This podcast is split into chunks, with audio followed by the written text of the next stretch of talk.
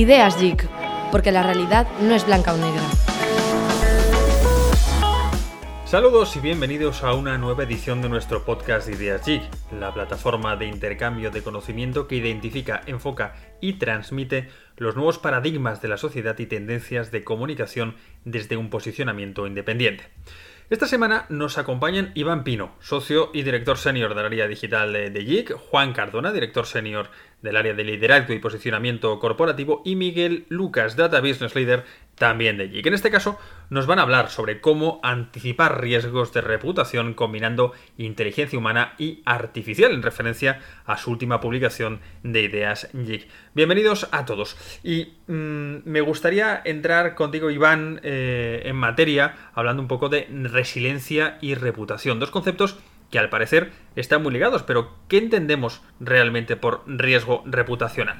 Muchas gracias Luis por, invitarnos a hablar sobre este tema. Sin duda es una cuestión de, grandísima actualidad en este entorno tan volátil, incierto y últimamente tan, tan lleno de distintos eh, riesgos y crisis que amenazan a las compañías. Eh, se habla mucho de resiliencia como esa capacidad de adaptación y de respuesta a eventos críticos. Se habla menos de lo que tiene que ver con el fenómeno de la reputación, que en un mundo tan transparente y conectado como el que vivimos, eh, pues es de una relación directa. Justo el artículo que publicamos en Ideas trata sobre, sobre esta necesidad y esa, y esa relación. Eh, el riesgo reputacional, como cualquier riesgo, es una amenaza sobre algo que valoramos. Ese algo que valoramos es la reputación. La reputación tiene que ver con de qué modo eh, satisfacemos o no las expectativas que tienen nuestros clientes, empleados, accionistas, proveedores, eh, los ciudadanos y las autoridades. Esas expectativas en la medida en que se contradicen o se superan, eh, suponen una reputación que afecta directamente al negocio.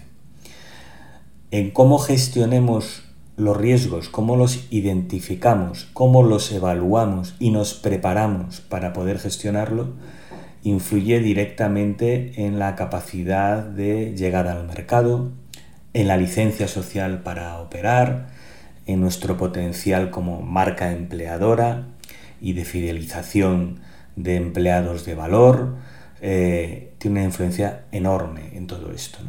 Entonces el primer paso en la gestión del riesgo reputacional es el de saber cuáles son los que más nos afectan, con una identificación, una evaluación y una eh, previsión de escenarios que podamos gestionar de la forma más adecuada. Y aquí hay que combinar la inteligencia artificial sobre los datos y la inteligencia humana que nos da la experiencia y el conocimiento de haber gestionado muy diferentes riesgos de, este estilo. Por otro lado, Miguel, ¿qué papel tiene la inteligencia artificial en todo esto?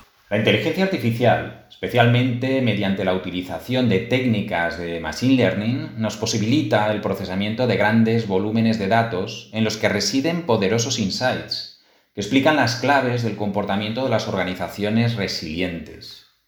Otro de los beneficios que nos aportan es la identificación de patrones, patrones en espacios tan diversos como por ejemplo la conversación en redes sociales o estadísticas de frecuencia de uso de determinados términos o palabras clave en buscadores generalistas, y que nos permiten anticipar tendencias contrastándolas con cada vez más grandes repositorios de escenarios con los que puedan guardar una mayor o menor relación.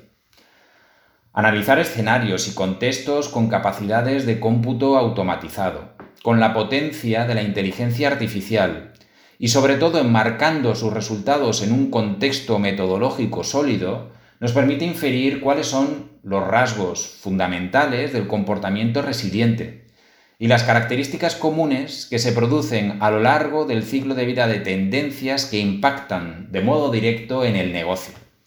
Es precisamente lo que hicimos en JIC con el caso de las pajitas de plástico, las plastic straws gracias al cual pudimos realizar un seguimiento al crecimiento y la maduración de las comunidades responsables de la eclosión de la tendencia y anticipar dicha eclosión con hasta 14 meses de antelación. En vuestra publicación señaláis que es clave la capacidad de identificar y evaluar riesgos reputacionales con suficiente anticipación.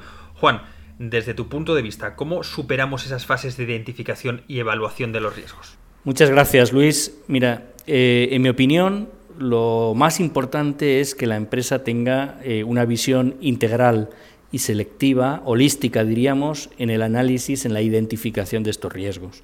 No perderse en el análisis de los microeventos, sino centrarse realmente en aquellos asuntos que son relevantes para eh, la gestión de las expectativas de sus grupos de interés y siempre teniendo en cuenta bueno, pues que existe un enfoque de gestión del riesgo, que esto cada compañía tiene el suyo, hay empresas que arriesgan más, empresas que arriesgan menos, esto es lo que se llama el apetito al riesgo, y también existe eh, un determinado nivel de ambiente de control de gestión del riesgo, que esto también varía en las compañías, por tanto todo esto nos modula el grado de profundidad del análisis previo que hacemos para identificar el riesgo reputacional. Como decía Miguel, nos ayuda mucho la inteligencia artificial, eh, sobre todo en identificar conversaciones, eh, digitales, tendencias eh, y, asuntos eh, que nos permite con un enfoque predictivo pues anticipar que pueden ser riesgos reputacionales. También es muy importante todo el trabajo de análisis documental para identificar riesgos macroeconómicos o sociopolíticos y nunca dejar de vista pues, que la clave son las expectativas de los grupos de interés. Por tanto, debemos de alguna manera, a través de estudios cualitativos o encuestas, ir pulsando eh, cuál es eh, nuestra reputación en el mercado. Eh, en cuanto a la evaluación, realmente en Llorente y Cuenca tenemos ya un modelo muy sofisticado que trabaja con muchas variables, pero diríamos el núcleo siguen siendo obviamente la quiebra de las expectativas de los grupos de interés. Y a partir de ahí se construye una serie de factores que son, serían multiplicadores eh, o divisores, factores que aumentan o reducen el riesgo y que están muy vinculados con la participación de grupos de influencia o autoridades en el asunto, eh, la existencia de motivaciones o un interés especial por parte de colectivos activistas o procesos eh, regulatorios o judiciales, por ejemplo, e incluso también la existencia ya de de movimientos críticos eh, en torno a sanciones, a litigios, campañas, reclamaciones, todo eso hace que evidentemente el, impacto del riesgo reputacional sea mayor.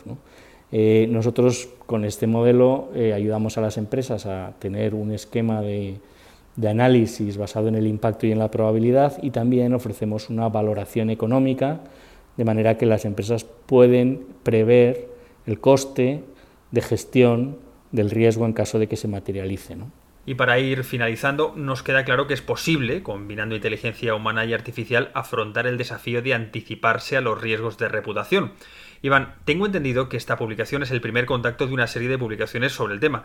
¿Qué nos espera próximamente? Pues sí, en efecto, esta es la primera entrega de una serie de artículos eh, sobre resiliencia y reputación que trata sobre la prevención, que es la primera fase del ciclo de gestión del riesgo reputacional. En los próximos meses iremos tratando con la misma perspectiva de tendencias, innovación y tecnología, cómo abordar la preparación de los riesgos reputacionales, que es un desafío diferente y tiene que ver con la formación, con los procesos, con las políticas internas, con la cultura del riesgo pero continuaremos hablando de la fase de resolución de la crisis, donde aquí es fundamental contar con alianzas y contenidos en el ámbito digital que den respuesta en tiempo real y en el momento a esas necesidades de participar en una conversación crítica para la reputación de la marca, pero también hablaremos de la fase de, recuperación, la que viene detrás de una crisis y en la que probablemente haya que abordar cuestiones relacionadas con el propósito, con el activismo corporativo, con un análisis forensic de las causas y los efectos de, la crisis, En fin, distintos enfoques necesarios para una gestión integral del riesgo y las crisis que afectan a la reputación. Bueno, pues muchas gracias Iván, Juan y Miguel por sacar tiempo para explicarnos acerca de esta cara eh, más eh, o menos conocida del riesgo reputacional de las compañías. Y a vosotros, a los que nos escucháis, no dudéis en darle, como siempre, a like en nuestro canal de iVoox y Spotify y comentar vuestras opiniones. Os esperamos en el próximo episodio, así que saludos y como siempre nos escuchamos.